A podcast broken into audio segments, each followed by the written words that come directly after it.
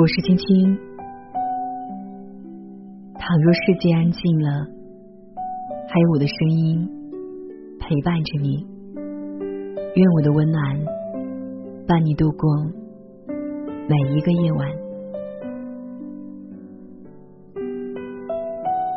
两年前，我遭遇了成人后第一次人生滑铁卢。工作上兢兢业业。加班加点的辛苦劳作，却遭到诋毁和污蔑，职位降低，收入锐减，工作能力被怀疑，背后谣言四起。最让我难以接受的是，长久以来的努力付出全部付诸东流，就像一只被打回了原形的妖怪一样，狼狈而丑陋。那是一段。很长、很黑暗的人生低谷，意志消沉，脾气暴躁，觉得人生无望。我就那样过了将近两周的时间，每天都有新的事情发生，每个人都有自己的生活要过。我的低落也不过是别人眼中毫不起眼的小插曲。即使觉得命运不公。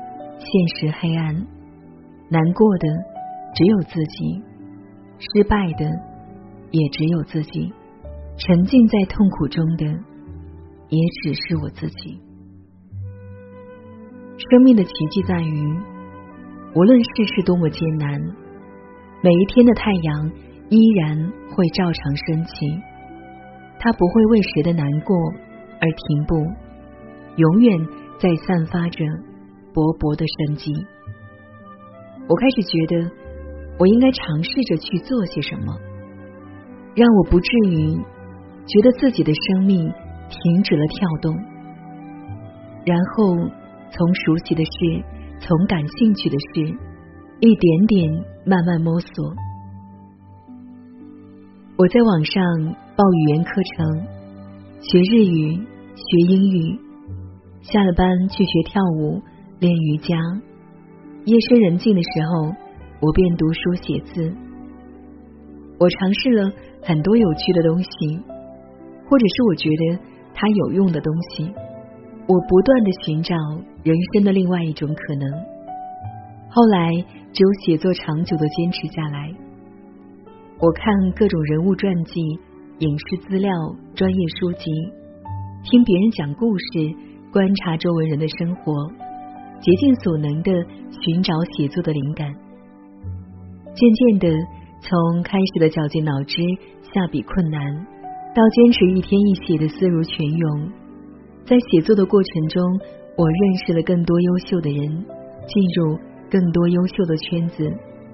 当我被邀请做读书分享，当我的文字变成千字，文章被各大网络平台转载收录。被更多的人欣赏、夸赞和肯定的时候，我才发觉自己身上还有无限个被开采的可能性。因为写作，我重拾了信心和自信；也因为写作，我开发了自己另一项工作技能，在职场上再次受到了重用和提拔。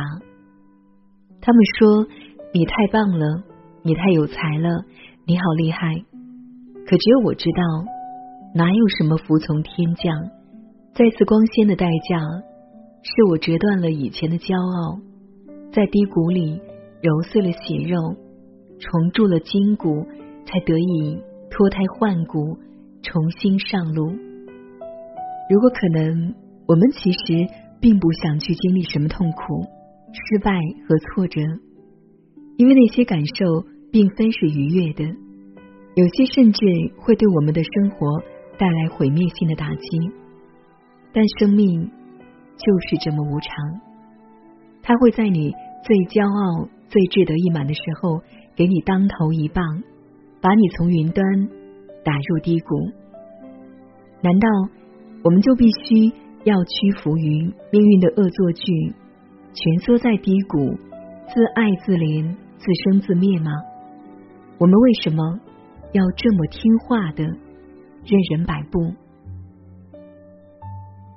没有人要求我们跌倒了就不能再爬起来。这个过程或许会很艰难、很痛苦，时时感到绝望、困惑，看不见希望，看不见回报，甚至没有任何的进展。但我们已不再是毫无抵抗力的婴儿，我们有手有脚，有胆量，有智慧，有经验，可能还会有些余钱。我们可以靠自己重新爬起来，找到另外一种飞翔的方式。跌倒的姿态确实很难看，但我们可以优雅的爬起来，再次出发。我的朋友晚第三次考研失败的时候，曾经问过我这样一个问题：他喜欢读书，更喜欢在学校的氛围，所以大学毕业后毅然走上了一边兼职打工，一边复习考研之路。但时运不济，他看中的学校和专业总会以几分之差而失之交臂，连续三次，次次落败。最后一次打击尤甚，常年不规律的饮食作息和焦心劳累，让她患上了胃出血。交往三年的男友也因为她的一意孤行而执意分手。对梦想不得实现的迷惘和痛苦，对失去感情的追悔和难舍，对年迈的父母还有反过来照顾他的愧疚和心疼。对自己即将三十还没有着落的恐慌和焦虑，他觉得自己就像被扔下悬崖的困兽，四处求生，却处处悬崖峭壁，无处攀登，无路可走。父母对他说：“正正经经的找个工作吧，先养活自己。”因为有考研的经历，他进了一家培训机构做讲师助理。然后慢慢从口笨嘴拙的助教，到对各试题拆解技巧了然于心、侃侃而谈的名师主讲，他突然就对自己的考研执念慢慢释怀了。虽然没考上研究生，但他依然在不断的学习中；虽然没待在校园里，但他仍然待在很多学生中间。达成自己想要的生活，不是只有一种道路可走。在中国合伙人里，陈冬青一直想去美国，但他一次一次被拒绝、被打击。后来，他去开了培训班，专门帮助那些想出国的学生学英语。他的培训班越开越大，他输送了一批又一批的人去了美利坚。当他为了他的事业终于踏上美国的时候，他终于明白，走向成功的路并非只有一条，而最好的路已然在他的脚下。所以，人生低谷也并不一定全是灾难，它也可能是一记响亮的警鸣，让我们一次又一次的在南墙上撞得头破血流，而不得其法的时候。可以暂时停下来，好好想一想，命运是不是还给我们准备了另外一条路，让我们拥有再次选择的机会。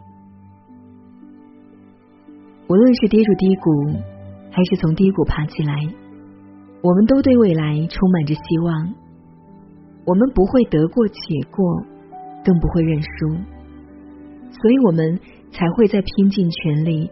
想要扭转局面的时候，感觉到格外的痛苦，但这种痛苦不是磨难，是我们为了实现自己想要的东西而做的挣扎和努力。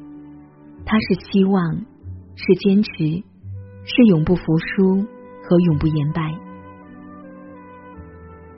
挫折和苦难，这本不是一场美好的赐予，但我们。可以让它变成一次挑战，关于坚强和勇敢，关于成长和蜕变，关于梦想和自我的实现。所以，当我们处在深渊，更要学会绝地反弹。我们要一次比一次跳得更高，然后练就一身铮铮铁骨，再不怕风雨欺压。曾被誉为中国烟草大王、盛极一时的褚时健，在七十岁的高龄，因为经济问题锒铛入狱。服刑期间，不仅财产全部被封，女儿自杀身亡，自己也是百病缠身。本该颐养天年的年纪，却要白发送黑发，穷困潦倒，亦无安身之处。白发古稀，由盛及衰。血亲不在，无依无靠，厄运的大锤一下子将他砸至深渊谷底，还要将他的身体掩埋，将他的希望夺去，将他的健康偷走，让他以残喘之姿弥留人间，尝尽天上地下的巨大落差和世态炎凉。很多人觉得这老头不行了。时运到头了，剩下的时间只怕等死这一条路可走了。可褚时健却没有对自己说不，他允许自己跌倒，却绝不会让自己趴在地上太久。出狱后的褚时健没有自辞萎靡，而是与年迈的妻子承包了荒山。两个佝偻着腰背、年过半百的老人。在山上种起了橙子，研究甜度，数次实验，用了近十年的时间，把自己变成了家喻户晓的中国成王。可能有人会觉得，那些名人之所以不怕跌倒，是因为他们比普通人拥有更多的机会和资源。但名人从来不是一开始就是名人，他们也是。经历过一次次跌宕起伏的人生，在无数次跌倒又爬起来的过程中，不断推倒重来，才有一个又一个响亮的名号。褚时健说：“我有一些老朋友，一遇到挫折就消沉下去了，站不起身了。这个世界上，每天不知有多少人因为各种各样的事而陷入低谷。”比起重新站起来的那些人，可能再也没有站起来的人更多。他们并非没有抵抗厄运的智慧和实力，他们只是被厄运打怕了，没有勇气再去面对未知的风险和恐惧。米兰昆德拉在《不能承受的生命之轻》中说：“人一旦沉醉于自身的软弱。”便会一味的软弱下去，会在众人的目光中倒在街头，倒在地上，倒在比地面更低的地方。人生只有一次，任何事的发生都是仅此一次，不能准备。我们无法去估量意外和灾祸会在哪一个时刻降临，我们能做的就是正视它，接纳它。然后消化它。在探索前进的过程中，我们可能会走很多的弯路，浪费很多时间，不断的选择，不断的更正，付出代价。但每一次试错，都会让我们了解更多的未知，让我们打开眼界的大门，见识更多新颖的事物。低谷。固然可怕，但更可怕的是跌入低谷再也爬不起来的胆怯。低谷也是一种重新选择的机会。我们总要认真试过，才知道自己究竟会走向何方。只要我们敢于向命运挑战，那么每一次人生的低谷都是下一次。飞翔的起点。晚安。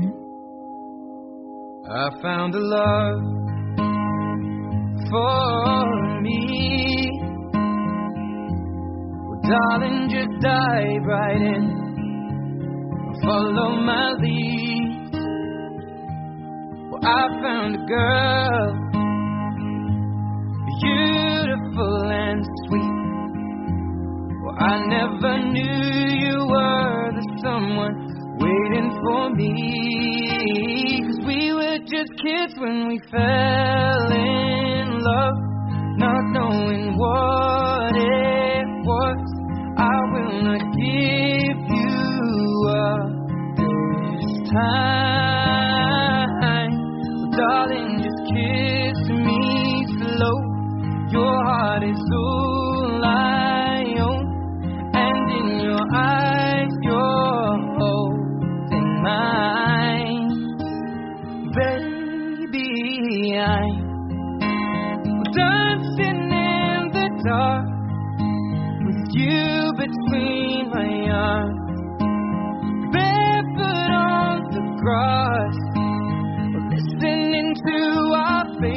When you say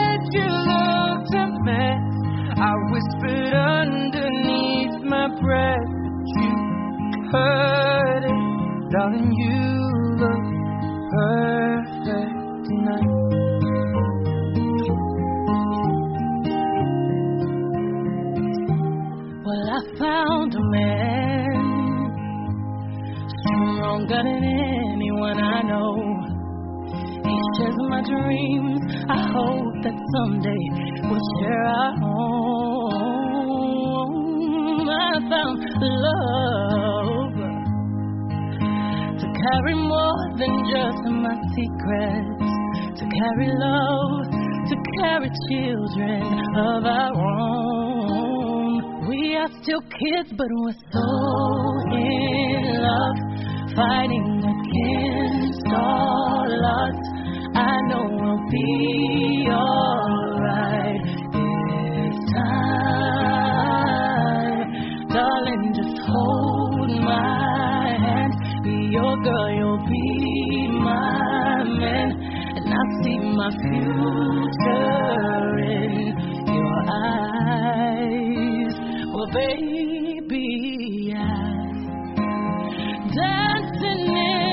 dark with you between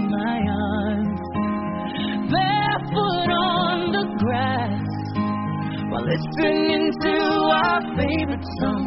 When I saw you in that dress, looking so beautiful, I don't deserve it, darling. You